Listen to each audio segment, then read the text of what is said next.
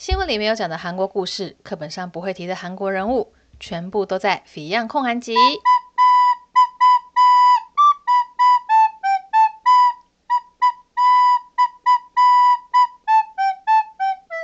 安妞大家，欢迎回到 Fion 焢韩集这个 Podcast 的第二十五集。那上一集呢？我的一个 podcast 就是受到了很多的瞩目，就是有很多原本不是听众的人，他们就因为这集开始听我的 podcast。那那一集呢，就是讲《鱿鱼游戏》里面五个韩国人才懂的梗，也就是包括了碰糖啊、考试院啊、代理驾驶等等。那上一集呢，就是 我觉得其实蛮对不起新的听众的，新的听众应该会想说，诶，这女的怎么废话那么多，都还不进入正题，就是前面一直在扯别的，然后到了快三十分才真的开始在讲这些游游戏的东西哦。然后也有一个那个别的读者啊，就是平常就在聊天的人就跟我说，对啊，他就想说，诶，是不是按错集了？就是怀疑自己说。是不是点错集了？其实这集不是讲游游戏，是讲别的，所以我就觉得有点不好意思，我离题的有点太夸张了。虽然说有很多人安慰我说，没有，我们觉得你离题也很好笑，就是你讲的内容也很有趣，所以离题也没关系。我们喜欢听那些离题的一些生活的小琐事哦。那我是觉得说，哦，好，我我应该要抓一个中间点，就是抓一个 balance，不要一一开始就狂离题，然后一直不讲主题那样子。所以呢，这这集我就会努力的就。不不不，不要太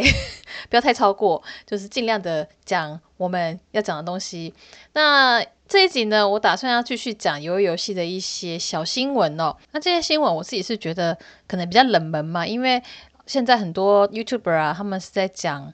关于这个戏里面的一些彩蛋，或是他们认为的一些隐喻哦。不过就是一些周边新闻，我觉得也蛮有趣的，可能就比较不是那么受关注。就是也是有一些中文报道啊，但是没有那么的多。特别是我等一下会讲到他关于配乐的东西，我查了一下中文资料，就是几乎没有看到有有媒体在讲这件事情，所以我就想说跟大家分享一下。那我 Podcast 之前上一集呢，讲的那个五个呃韩国文化的梗哦，然后呃我发现我有一些东西是我不知道台湾也有的，就是那个碰糖，我不知道台湾也有碰糖，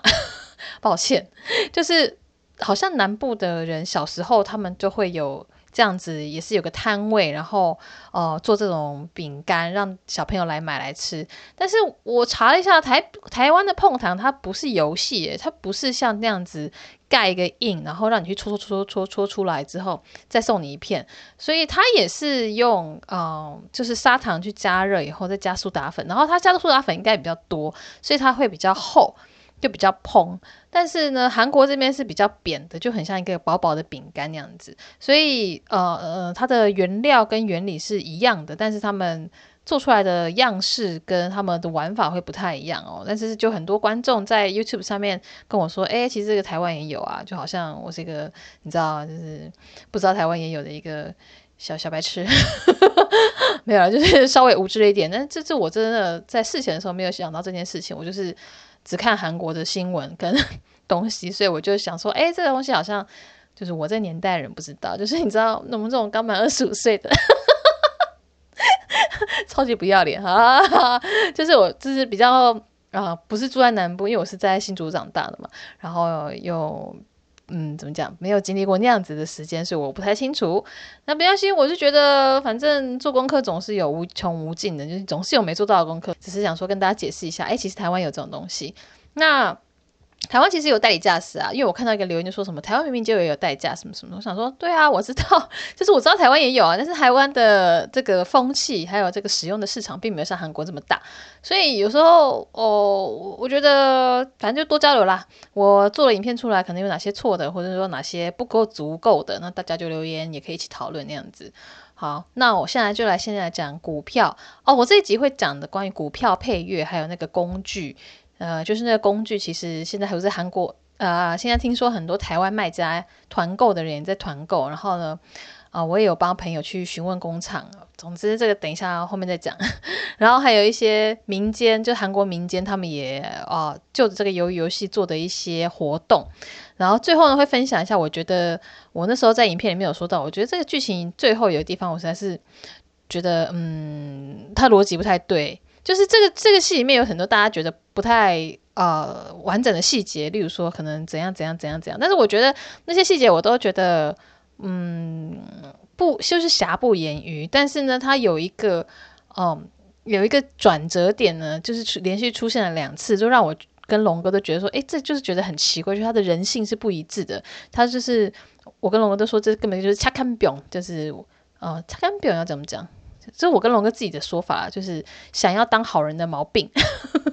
那最后再讲，因为那个部分就是比较剧透的东西，所以我放到最后再讲。那前面呢，现在讲这些小小的新闻哦，就是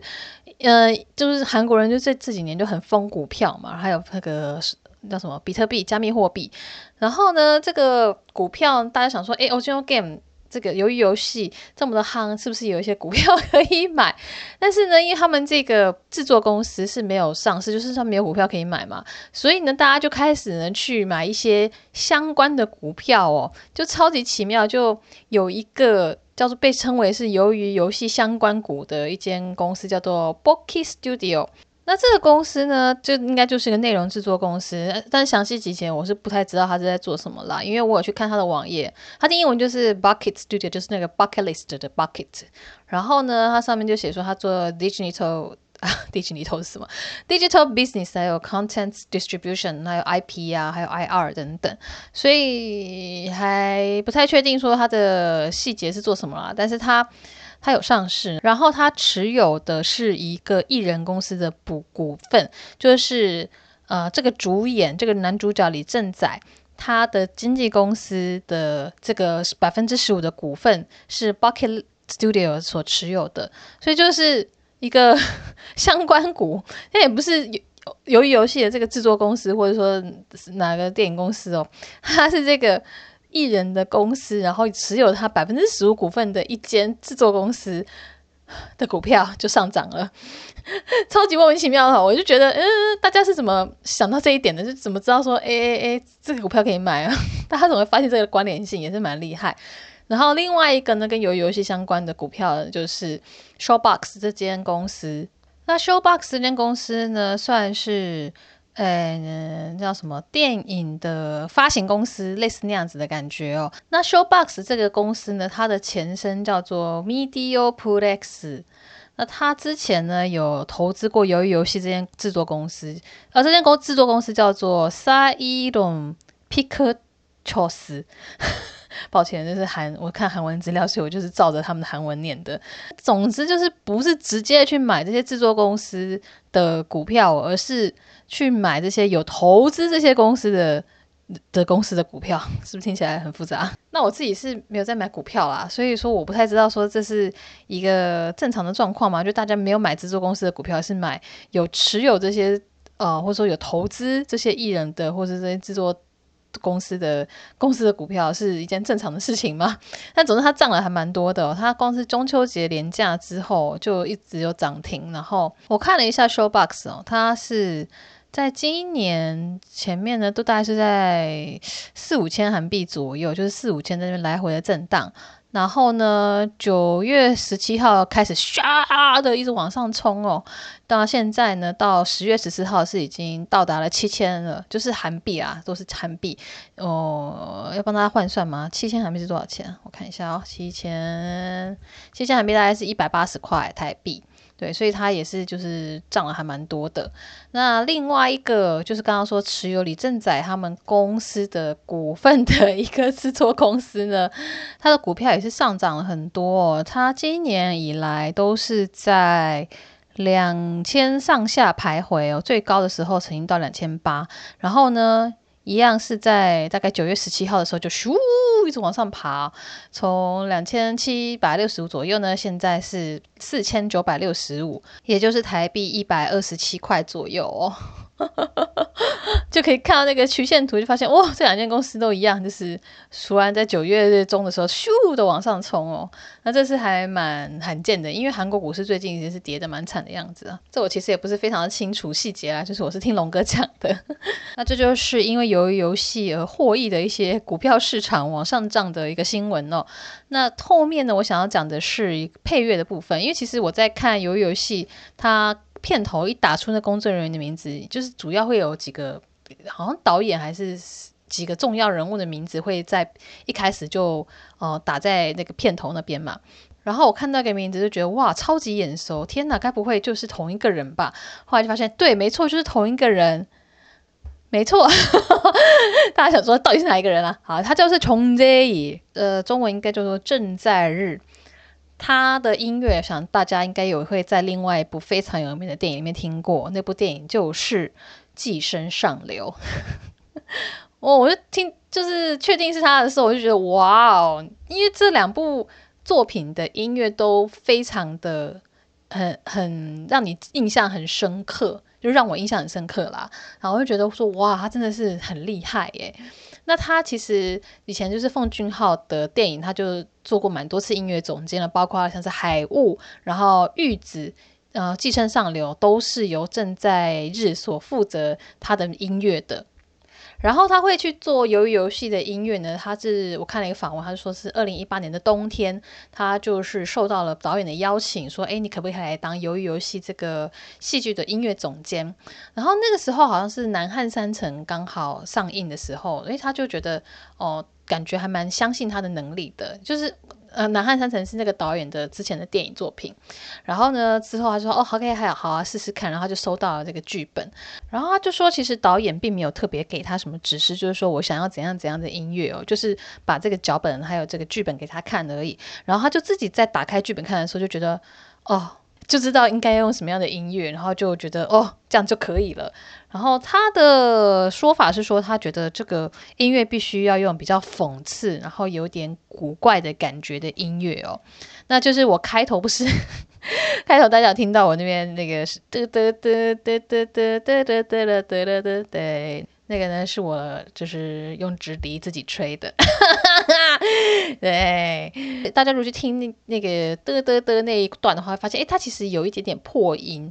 我说我不是说我那个破音，我那个也有点破音啦，但是我说那个影片里面也有点破音。他说其实不是故意的，他就是有一次录的，录到一个失败的版本，然后觉得诶，其实还蛮有 feel 的，然后就决定用这个版本那样子。那里面的很多音乐，它其实是那个乐器是很简单的，就可以。是这种小学生会用的一些乐器，就像我们以前上音乐课的时候会学的乐器，像是说直笛就是嘛。所以说呢，他在那个参赛选手他们进入游戏厅的时候呢，他就是用那个音乐就是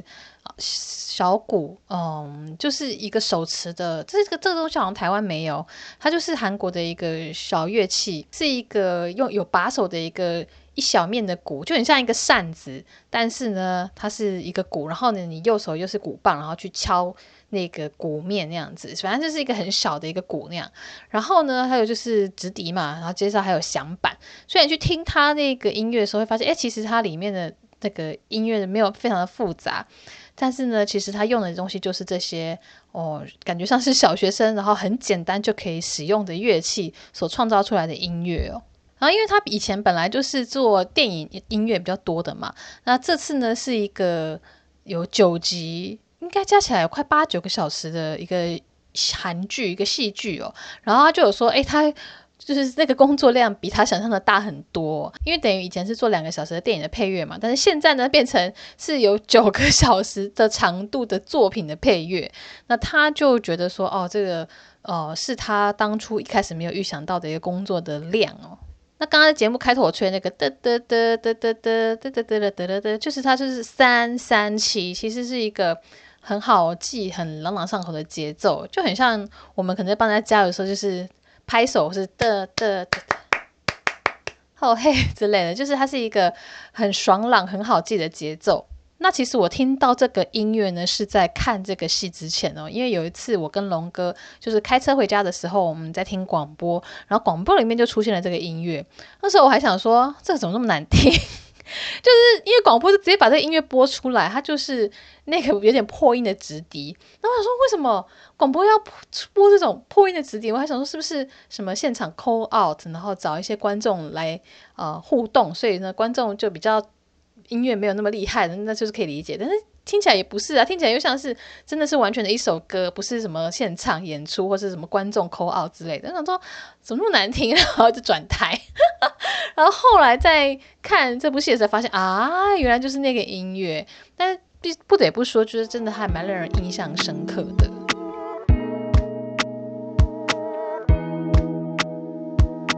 那郑在日这个人呢，他其实就是被誉为是韩国的天才音乐人哦。那之前在《寄生少年》造成轰动的时候呢，我有个朋友他是郑在日的粉丝嘛，然后他就。呃，他是一位中韩的译者，就是书籍的译者，他译了非常非常多本书，他叫做胡椒桶，就是他的笔名。然后那时候他就有特别写了一篇文章，在介绍郑在日，大家去搜寻的话，应该都会看到胡椒桶写的文章。那胡椒桶在那篇文章里面呢，就有呃写出了一些郑在日的故事，哦，像是说奉俊昊就是超级超级的推崇他，就说听到郑在日的音乐就知道他是一个多么细腻的人，他只会。用一些奇怪的方式去表达说，诶，我想要怎样怎样的音乐，然后很奇怪的描述，但是郑在日都可以抓到他想要的感觉，然后做出那样子的音乐，就满足他的这个要求哦。然后郑在日本身呢，他是不管是古典音乐或是流行音乐，他都可以就是他就都有踏足。然后之前的南北峰会在二零一八年的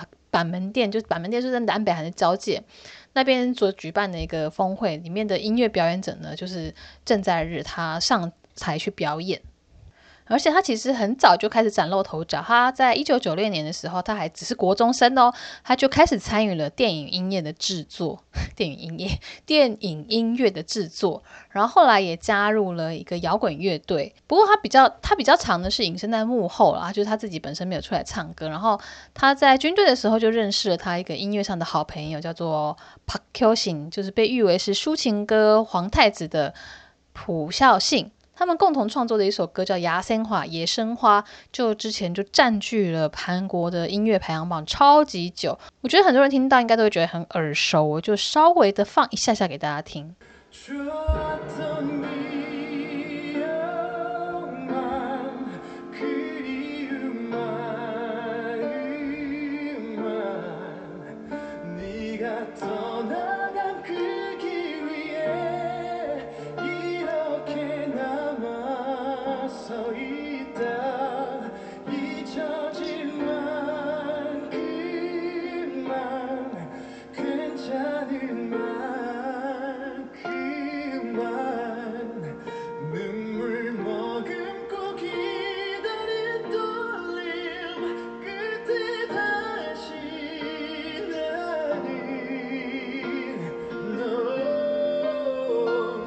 就也不能放太长给大家听，那我会再把这首歌就是的连接放在说明栏里面。这首歌真的超级超级超级好听，大家可以去听。而且就是，嗯，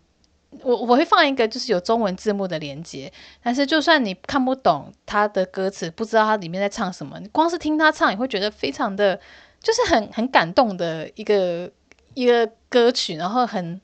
很触动人心的一个唱法，我觉得非常棒，就是大家。要去听，对，然后呢，这个《野生花》这《野生花》这首歌就是他们共同作曲，然后郑在日是负责制作人的部分。接着呢，就要讲这个碰糖哦，就是我之前在拍影片的时候有做过了十几次，然后都没有很成功。诶，真的没有想象中简单诶。后来发现，呃，其实它有一个就是抓抓 timing 的技巧啦，然后还要用甩的把它甩出来。那时候在做之前没有看太多影片哦，后来是你知道，就拍完之后才出现了一大堆影片推播到我这边，然后才发现啊，原来他有一些小技巧是可以参考。但是你知道，都拍完了能怎样？然后就因为我就一直被推播这些碰糖的影片，就是韩国的也有，台湾也有，讲中文的、讲韩文的、讲英文的都有。然后呢，其中就是直接去拍他们这个在这个戏剧戏剧里面帮忙做碰糖的一对夫妇。直接去他们的摊位上拍哦，因为这个摊位其实就是在呃绘画站附近，就是所谓的大学路那边有很多的舞台剧表演。然后呢，他们就是这边有个棚子，就是卖这个东西，然后现场做，让大家坐在他的那个摊子前面玩。就有韩国 YouTube 跑去拍，然后跑去玩，然后就有拍到他就是在做那个画面哦。光看他做，真的觉得哇，就有一种匠人的。质感吗？就是一种达人的 feel，就是他的动作已经一气呵成，他完全不用思考，就已经整个是一个完完全全这很自然又流利的一个动作，然后其实看那个还蛮疗愈，就觉得哦，有一种看着那个别人的劳动，然后是一个很很顺畅、很很舒压的劳动方式。因为你知道，就是韩国最近的 YouTube 很流行的一个主题，也不能算是主题，就是这个频道啊，就是一些食物大量生产的。记录有点类似像 ASMR 的感觉，但是我觉得它比 ASMR 再多了一个难度，就是它必须真的直接是到工厂去拍，或是直接到摊位上去拍，拍这些食物被大量制作的过程。像是说我一开始看的是一个制作蛋糕的，就不知道是哪一个厂商哦，然后他们会有很多很多很多蛋糕嘛要制作，就在中央空厨这边空厨中央厨房那边制作，然后是不同口味的，所以它必须要很大量的去。做出不同的配方，然后呢，就不同的东西，然后再把它们组合在一起，然后就看到他们那边切蛋糕，可能一一个一次要做二十个蛋糕，然后二十蛋糕可能是奶油，就是有海绵蛋糕加上奶油嘛，他们就是三层的蛋糕体的话，海绵体海绵体 海绵蛋糕，还有三层海绵的话。那他就必须要做六十片的意思，对不对？然后你就看他那边切六十片下来，然后他有些是自动化的器具在做的，有些是靠人工去做的。你就发现哦，原来是这样做蛋糕的。然后觉得哇，原来我们在那些蛋糕店、咖啡店买到蛋糕是这样做出来的。然后韩国就有超级多这样子的内容的频道，诶，然后我就看了几个，觉得哇，他好疗愈，而且因为他完全不讲话，他完全就是没有在说明，他就是直接给你看画面，所以他。跨越了语言的限制哦，所以他根本不不管说是要给韩国观众，或者说台湾观众，或者说美国观众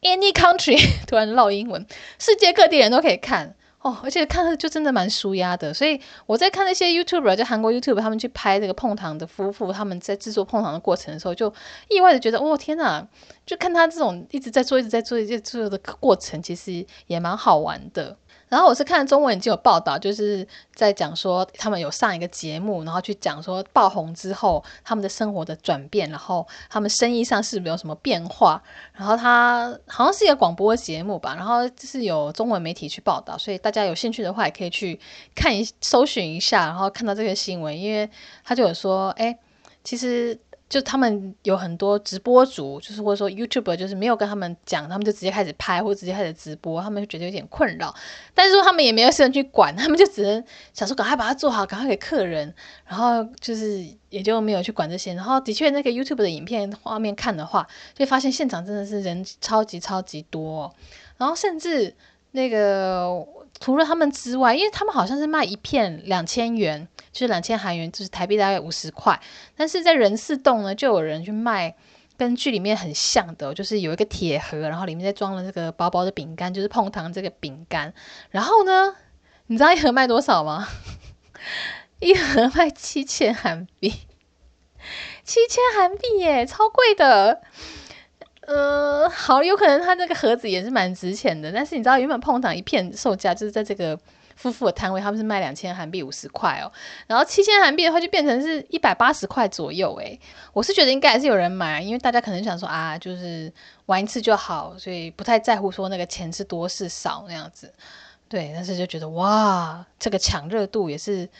非常的呃积极哦，大家。不过我自己也是有去买那个工具来玩嘛，就是那个碰糖的小组合，有包括那个小汤匙啊，然后。哦、那个模型还有一些板子，然后我原本以为里面会有砂糖，就是直接是有原料那样子，结果没有，它就只是那个器具而已。然后我买了之后呢，就赶快拍片，赶快剪嘛，因为你知道，其实这种议题性的东西，你就是要赶快做一做。所以也就是为什么我这个上一集的那个 podcast 的点阅率超级高，就是 因为搭上这个热潮嘛。老实说，所有做内容的人都应该要有这样子的 sense，就是赶快做，赶快剪。然后，因为那个时候我是我我忘记日期了，不过我是记得我是一个礼拜一就是上这个 podcast。然后呢，我觉得诶，大家好像觉得很好听，应该说那时候讲这个内容的 podcast 不多吧，所以大家有好奇就会听一下。然后想说，那是不是要赶快拍片？但你知道拍片的时候，它的脚本跟 podcast 的这个概念是不一样的。因为 podcast 我可以比较长，然后比较多跟大家闲聊。对，然后就不小心闲聊太久，sorry。然后呢，这个拍片的概念是完全不一样的，它是真的必须要有脚本嘛，然后要确定要讲哪些内容，然后会有哪些画面，然后我要怎么样去安排我的镜头等等的。所以呢，那个时候是礼拜四花了一整天在写脚本，对，写脚本就是很花时间。然后礼拜五拍片，然后拍的当晚呢就开始剪。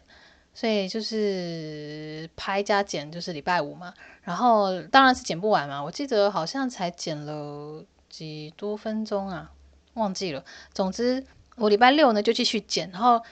因为我就想要礼拜天上片，但是礼拜天刚好 Mira 就是我一个 YouTube 朋友，他就约说，诶，他也想要拍这个碰糖的东西，约了隔礼拜天的下午两点要碰面。他说，那我礼拜天完全没办法工作啊，所以我一定要在礼拜六把片子都弄完。然后就因为他是站，就是坐在镜头前面讲的嘛，就是除了那个碰糖的部分是有比较多丰富的呃这些画面之外，其他前面讲解的部分都是坐在镜头前面讲的，所以我觉得就必须要比较多的 B-roll 或者是比较多的综艺字或是音效进去，大家才不会看一看觉得很无聊然后跳走。所以那个后制会比其他影片更花时间。所以礼拜六一整天我就是就是在做后制哦，还有上字幕，上字幕也是啊。好累。总之，礼拜六那天呢，我就是大概从早上十点一路做做做做到大概半夜三点的样子，啊，非常累，就是为了赶这个热度啦。但但是因为剪完之后，你还要就是写那些文案嘛，然后还要做缩图啊，然后还要下标题啊，就所以整个影片做下来其实是蛮多事情要做的，然后又赶在礼拜天一定要上片嘛，所以就礼拜六一定要把它做完，然后礼拜天我就陪 Mira 去拍。就是在他的那个办公室，然后我们就四个女生一起玩，然后一起拍。然后他也是说，他可能礼拜一或礼拜二就要上片。我想说，哇，我们礼拜天拍，然后礼拜一、礼拜二你就要你就要上片吗？然后他也是说，对啊，因为这种东西就是要赶热度，就是要赶这个议题。我就觉得，嗯，不愧是前辈。因为你知道 Mira 的那个订阅数超高的，他是从一一五年还六年一六年就开始拍 YouTube，然后他的订阅是七十几万的样子，对，所以他是 YouTube 的大前辈。然后呢，他就真的礼拜二的时候就把这个片剪出来了。嗯，不过我老实说，我觉得有一点点慢了，应该要再快一点，再早一点才会有比较好的点阅率。因为现在已经太多人在做这个主题，太多人在做这个内容了，对，所以就会有点慢。那我现在为什么还要再做这个内容？哎，录一录发现，哎，那我干嘛现在做啊？嗯，对，但是我就觉得说，还是有一些有趣的东西，然后呃，大众媒体或是一般 YouTuber 比较没有在讲的，我就把它拿出来讲讲，想说，嗯，大家可能会有点兴趣，至少我觉得还蛮有趣的，像是那股票的东西，我要不是龙哥跟我讲，我真的不知道哎。然后另外想要跟大家分享，就是那个碰糖工具哦，就是 也是就是那个热热度刚起来的时候吧。两三个礼拜前吧，我有点忘记了。然后反正就是有个朋友的朋友，就是啊，很遥远的关系啊，就说到说，哎，有一间台湾的某某嗯大很大间的便利超商，他们想要卖这个工具组合，然后就问说，哎，我们认识的人，就是可以去知道说这个工厂的报价。他其实一开始叫我去问了，但是我又没在做这个，就其实。商务开发就是商品开发这件事情是一个专业哦。这如果大家以后有兴趣，我可以再讲。就是以前我也有做过代购嘛，然后有我做那个代购是比较比较大众的，就是不是去现场直接买货的哦，我是直接要跟厂商去谈，诶，我要多少多少，然后你可以价格给我多少，然后是可能一次就是几十几百个商品这样出去。但是我觉得那很麻烦，就是有时候你以为你有钱想要买，但是对方不一定想卖。对方不一定想要跟外国人做交交易，所以，呃，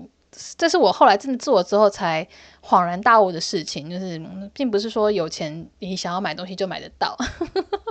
像这样首尔那个，你知道买那个 Chanel，你要早上一早一早去排队领号码牌，哎，我已经要花那么多钱，十几万可能买一个 Chanel 的包包，然后我还要一早起床去排队啊。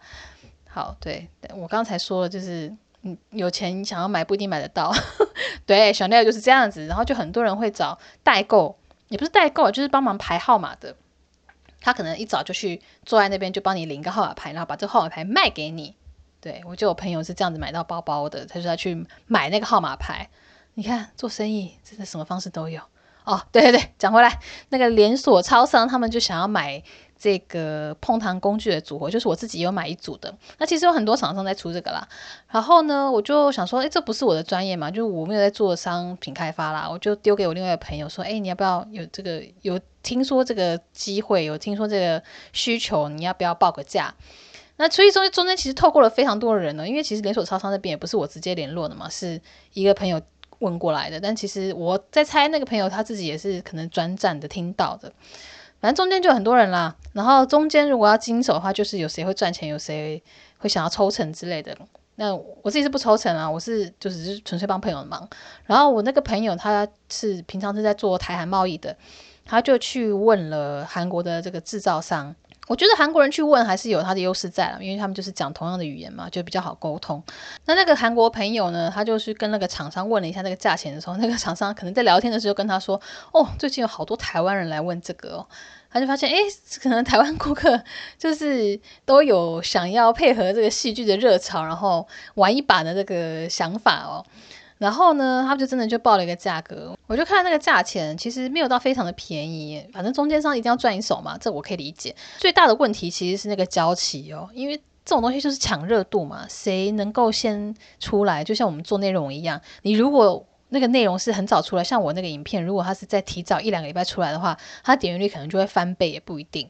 就这都是一个时机的问题，所以大家就是抢速度。我那个朋友，我就跟我那个朋友说，你这个东西最大的危险性就在于，你如果买送到了台湾，或者说中间交期有 delay 的话，你会有罚金。你这个话不一定能赚钱，说不定还会亏钱呢。然后呢，他就说，对啊，所以他就是报了一个 FOB 的价格，就是 Free on Board 的价格，就是这是国际贸易的一个呃术语啦，就是卖方呢，我把货交给你，放到你的船上之后，那就是你的东西，我就不管了，在不同的航运段。的责任范围的时候会有不同的价格。那 free on board 当时对于现在这个状况是比较好的，就是买方你安排一个船只来接货，然后我把货丢到你的船上之后就不干我的事，能不能到台湾是你的事情啦。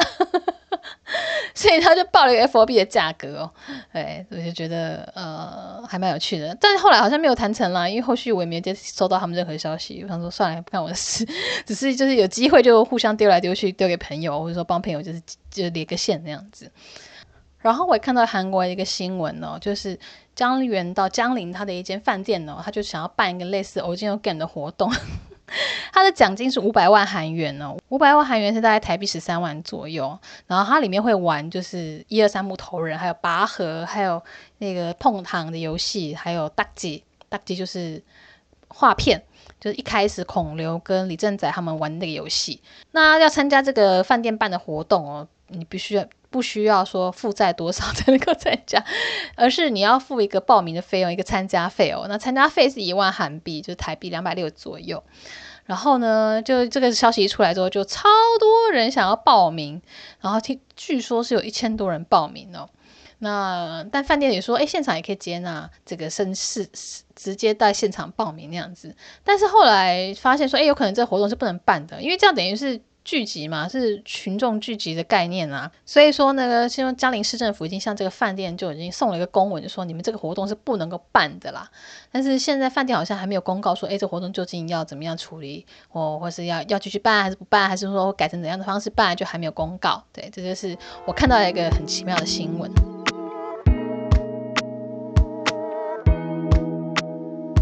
那最后最后呢，就来分享我自己看这部戏的感想哦。就有很多人会说，诶，这部戏其实有很多逻辑上的漏洞，又或者说，哦、呃，它剧情上有点不完整的地方。例如说，那个警察 他也太厉害了吧？他怎么就那么轻松的潜入了这个应该要保安很严密的一个地方哦？然后加上还有什么啊？最后他那个嗯四百五十六亿，他怎么一年都不用？那他怎么活下去？他不是有债主吗？这些债主不会来跟他追债吗？对，就是这一类关于细节比较追究的一些疑问哦。那我是觉得这些都还好，反正有时候看这种韩剧哦，就是要有一种那种看霸道总裁小说的感觉，就是你想说，哎，总裁怎么可能在转角撞到我？就觉得，然后或者说我打总裁一巴掌，总裁就觉得说，哇，从来没有女人打过我巴掌，你太新鲜了。如果是现实生活中，你打总裁一巴掌，总裁旁边的保镖应该把你抓走吧？所以我觉得有些细节，我就不要去，就是不用太追究了。那我我以前有写过一篇文章，就是呃鬼怪的故事。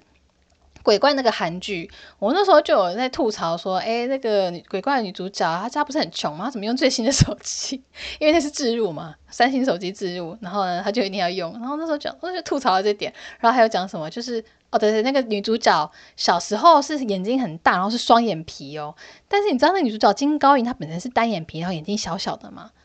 那我我没有觉得说一定要眼睛大才是有魅力哦，但是你小时候是双眼皮，你怎么长大会变成单眼皮啊？我有时候想说，这怎么回事？这怎么回事？那这这这个我我我就吐槽了这一个啦。那时候我就觉得这样很这样很怪啊，然后就有那个戏子戏迷就在下面留言骂我说：“你不要在那，你怎么鸡蛋里挑骨头什么什么？”我说：“我没有在鸡蛋里面挑骨头啊，我是在骨头里面挑鸡蛋吧？”转过来啦，我就觉得这个这很。这你明明就可以找个小眼睛的小朋友，你为什么要找个大眼睛的小朋友啦？好，冷静。对，然后呢，我我们这一集这一集 podcast 也没有要去讲这些奇怪的地方，因为要讲真讲不完了。我觉得他会成功，老实说，就是他用了一个嗯大众很好懂的方式去讲一个故事，所以呢，他的情绪也会比较怎么讲，比较浅一点吧。我觉得寄生上流厉害的地方，就是他那故事好看之余，它还会让你有很多深思的地方。但是由于游戏的这个深思的部分，我觉得是比较少一点点。但是看他的这个戏的一一路走下去，你会觉得有一种很爽快的感觉，就他不拖戏。我自己在看的时候觉得，哇，这很像一个电影版的韩剧，就他没有在拖戏，他没有这边给你一些镜头慢慢拖、慢慢拖，他节奏很快，他进度很快。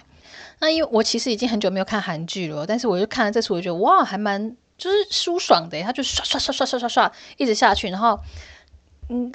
死的也是死的很快速那样子，是不是忍不住让我想到以前那个我朋友在看《Game of Thrones》吗？就是《冰与火之》啊，找到了找到了，《冰与火之歌》，然后戏的话是叫做《权权权力游戏》。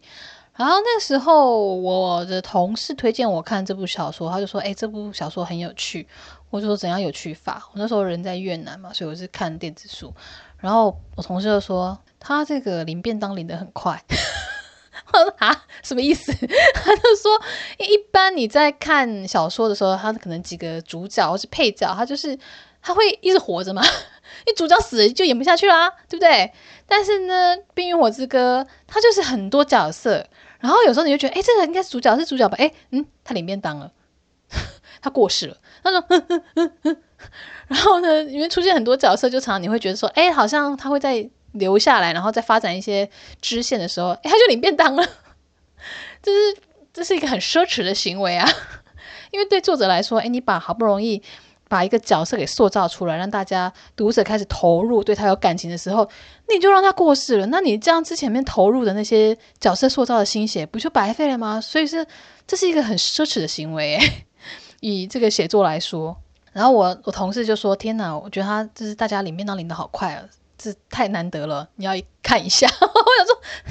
是什么样的奇妙推荐理由啊？那总之我就还是有看，然后。那时候我就带着电子书，刚好去香港玩，就带着电子书去看，然后就着迷哦，真的很好看，前面真的很好看。然后就是在饭店等我朋友的时候，我就那边一直那边看着我的书，就真的很好看。但是老实说，因为后来角色太多了，我就没有把它看完，我的记忆力很差，我就觉得哎，看看怎么这个人是谁啊？然后就忘记他是谁，然后觉得哦，就很很难，就是一口气把它看完，就是记忆力太差的关系，对。为什么讲到这边？哦，对，讲剧情奇怪的地方。由于游戏让我跟龙哥都觉得有地方很奇怪，就是你会觉得那是 Netflix 的一个查看表。查看表是我跟龙哥的一个用语啦，就是恰恰卡达就是善良的意思。然后他在韩文里面有各式各样的用法，像小孩很乖，你也可以跟他说啊，查卡，就是可以这样称赞他。不是说称赞他很善良，而是其实那是乖的意思。对，然后我自己觉得那个查看表呢，就是善良病。就是你会想要当一个善良的人的一个毛病，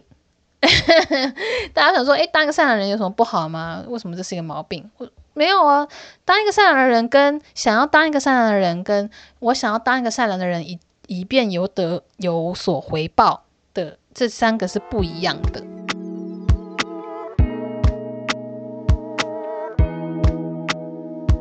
那有时候你就是善良，你就是直接就是你的行为本身就是善良的，然后呢，或者说你本来就不会去选择做一些伤害人的事情。但是 Netflix 它的这种善良呢，却有种，呃，它邪恶到了一个一个境界之后，它就是要转回来说，没有没有没有，其实我们还是善良的。你就有一种就是它要刹车刹住的那种感觉哦。这是个刹车刹住的两个地方呢，第一个地方就是。呃，这样会剧透，所以如果你还没看完的话，请离开这个 podcast，给你三秒钟，三、二、一，好。那个剧透的地方呢，就是哦、不是有一个人他拿到了枪之后。然后就抓住了这个粉红人，他就人打把他当人质，然后呢就要求其中一个粉红衣的工作人员说脱下你的头罩，我想我想要知道你们是谁什么的。然后那个人就脱下头罩，然后打开来发现，哎，里面是一个很年轻的小伙子，长得还蛮帅的，而且他还是我朋友的学弟。然后那个这个拿着枪的参赛者哦，他其实面对了。很多其他粉红人，他就在他们面前，他其实大可以就是扫射，就开枪扫射这所有人，反正不管怎么样，他都会死。那我如果是我的是编剧的话，我就会让他扫射所有人，我就会让他，他虽然说就是会，嗯，扫射别人同时，他自己也会被开枪射死。但是呢，他在死之前，我都要死了，我当然带你们这些人一起陪葬。我觉得我在那个情境的。这个感情是这个样子的，但是那个人他去看到说，诶，这么年轻的人拿来当工作人员，做这些残忍的事情，怎么会这样？然后瞬间好像露出了一个对世界很失望的表情，然后就开枪自杀了。然后我觉得这怎样？就是就是你你怎么突然突然变善良了？我觉得这个这个这个突然的刹车，突然的转向，让我觉得很很奇怪，就是有种哦、前后搭不上那种感觉。因为老实说，这个游戏《o r i g i n Game》它。呃，就是从头到尾玩这个游戏。我说这个这个戏里面这个游戏，它本身就是你必须要有点狠劲嘛，就是像那个另外一个男主角那样子，你必须要有点狠，你才可以活下来啊。你你靠着是是自己很善良，那你能够像那个李正宰那样子，然后因为很善良，然后哦就获得一些帮助或者怎样怎样这样子吗？但是没有，你像看李正宰其实也是靠着别人的一些。呃，自私，他想要活下来，所以就顺便要救一下李正宰那种感觉，然后李正宰才活下来的啦。所以我，我我不觉得说，呃，我就会觉得说，这个邪恶到最后给我转弯，会觉得，嗯嗯嗯，就觉得很奇怪。就如果我是那个角色，就是拿着枪，就是架着人质的人的话，我我就觉得我自己都要死了，我一定会帮你们一起拖下水。这是我的感情啦，就是我在投入这个戏的时候，我就觉得哇，怎么会这样做？你违反了就是我的想法 那样子。然后另外一个就是觉得很奇怪，就是最后李正仔他不是说要回头，然后他要啊、呃，他受不了这些人，他要去摧毁这个游戏嘛？就是这就是查看表啊，你就觉得说啊，这个人需要你拯救，然后呢，哦，我我要去当英雄，我要去救他们，我要去阻止你们。那我自己就觉得说，他这个选择就是恰看表呢，就是他就是想要当一个好人呐、但是他本身是个好人吗？你们觉得他是好人吗？我觉得他是不是一个坏人？但他就是是一个有恰看表的人。他不是恰看上了，他是有恰看表的人，他是有善良病的人。讲到这恰看表呢，我会这样讲：有这个病，这个我自己跟龙哥所创造出来这个名词呢，还是说其实有其他人用啊？I don't know，我没有去搜寻这件事情。嗯、就是我，我必须老实的承认，我自己也是一个有착한病的人。就是我常常会对别人好，但是我很期待他能够感谢我。就我会希望说他会对我说 “thank you”，或说“哇，没有你的话就真的做不下去”，或者说“我觉得你做的好棒”，我会期待他感谢我。那我会觉得这其实对别人反而是有一个负担的，就是你期望他们感谢你这件事情是，嗯，其实敏感一点人都是感受得到的。那这种。就对别人好，但是其实心中抱着别人要感谢我的期望的，我觉得就是查看表。那我自己是自省自己的内心啦，因为我可能刚开始做 YouTube 的时候，我会很想要跟其他的 YouTuber 前面前辈们比，就是讨论，然后我很想要聊这些东西，因为我就是还在摸索嘛，然后就会觉得说，诶，我想要讨好某些人，然后获得一些我想要的情报。那我觉得就是这个东西，你的态度会很明显。那其实对方也感受得到。啊，我觉得后来就想说，好了，不要这样子，就是自己摸索吧，不要去麻烦别人。就是真的有些关键性的问题，我还是问别人啦。但是就我不会特意的再去啊、呃、跟别人打交道那样子。那到后来，我现在自己做的还 OK，就是。哦，从电台离职之后有认真做嘛，就是现在八万多的订阅，然后呢就会遇到越来越多的邀约，或者说越来越多的一些人想要认识我，那你就会感受得到不同的人他们在认识你的时候，他是有他他想要从你身上获得一些东西吗。那我觉得这是理所当然的，就是我有能力，那其他人自然会想要用能力跟我交换他的。就是我的能力，我觉得就是互利的时候是，哦，我觉得非常的舒服。就是你直接跟我说你想要什么，那我可以给你什么，我们就可以立刻交换。但是有时候有些人他是觉得我就是对你好哦，我就是对你好哦，然后呢，我给你这个 case 哦，那那 case 其实老实说也不怎么样，就是就是很，唉。一言难尽，反正就是这个不怎么样的 case。他丢给我的时候，他也会说：“而且我是希望你就是怎么讲，我是你的粉丝，那我希望你怎样怎样。”他还想要我感谢他哦，我就觉得当这样子的时候，我就觉得很累。就是他想要当一个善良的人，然后呢，他想要我感谢他，我感受得到那样子的那个那个那个心情的，那对我来说就是一个情绪上的负担，所以。我那时候就去就觉得说，我自己以前也是有这个착한病，就是善良病的人，就是我对一个人好，我可能是会很希望说他感谢我，那就是我的满足感。其实我没有说要获得金钱或是或者什么利益做回报，我只是希望期望听到一份感谢。但是那个东西其实我觉得反而是给别人的一个情绪上的负担。讲一个龙哥的故事好了，就是龙哥他有一次跟两个男性朋友喝酒，朋友 A 是有一个老婆，然后一个老婆，不然嘞，反正就有老婆跟两个小孩，然后朋友 B 呢已经离婚了，然后也也是有小孩，但是就是离婚的状态，然后小孩是让前妻去抚养，然后他们三个男生一起喝酒，是在便利商店外面在喝酒聊天的时候，那个。朋友 A 的老婆刚好经过，因为他是在朋友 A 的家外面的便利商店喝的。然后朋友 A 的老婆经过，然后就坐下来聊了一下。那那个离婚的那个朋友 B 呢，他就非常非常非常殷勤的在照顾这个朋友 A 的老婆。那虽然说很。就他们本来就是互相认识的关系，就是他们以前都是都是认识的。然后呢，他就会说：“哎，你要吃什么？你要喝什么？我去买什么给你？我去找。”就是很殷勤的在问他的需求，在照顾他那样子。然后龙哥就觉得说，这现场非常的奇怪。人家朋友 A 会照顾他老婆啊，你干嘛那么殷勤的去照顾别人的老婆啊？而且，然后龙哥就说，而且朋友 A 应该希望自己老婆赶快走，就剩下三个男生喝酒就好。龙哥说，哎，等一下，所以你是希望老婆赶快走的意思吗？然后龙哥说，啊，没有，我说希望朋友 A 的老婆赶快走，当然不是希望 B 样赶快走了。如果是 B 样来的话，当然是要招待你了。哈哈。反正就是他要展现出他的生存之道，是题外话。总之呢，他后来就跟这个朋友 B，就这个离婚的男生呢。就剩下两个人在聊天的时候，他就说：“我觉得你刚刚那样子就是一个擦看表，你就是一个善良病，你你就是想要讨好别人，你希望让别人开心，然后感谢你，然后这就是你满足你自己的私欲，所以你你反而是因为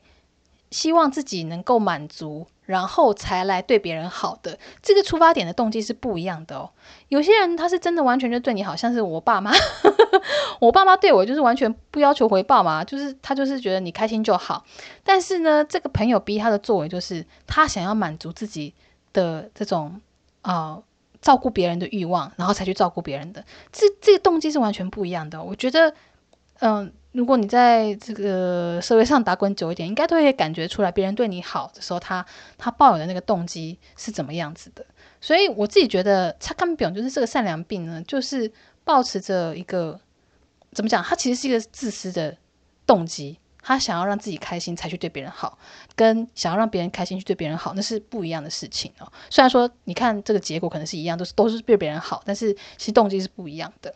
好，不知不觉就也讲到现在，我录了也快一个小时了啊、那希望这次没有离题太多，也希望大家呃还喜欢这集的内容。那下一集呢，我在想要聊什么比较好，可能会聊一下我考试院的创考试院 考试院的这个创业过程呢，就是在这一行我怎么样开始做这个待定，然后呢，我怎么样跟各式各样奇奇怪怪的房东跟管理员打交道。就是这部分，如果大家有兴趣的话，可以留言给我，看是在 Instagram 啊，或者说 Facebook，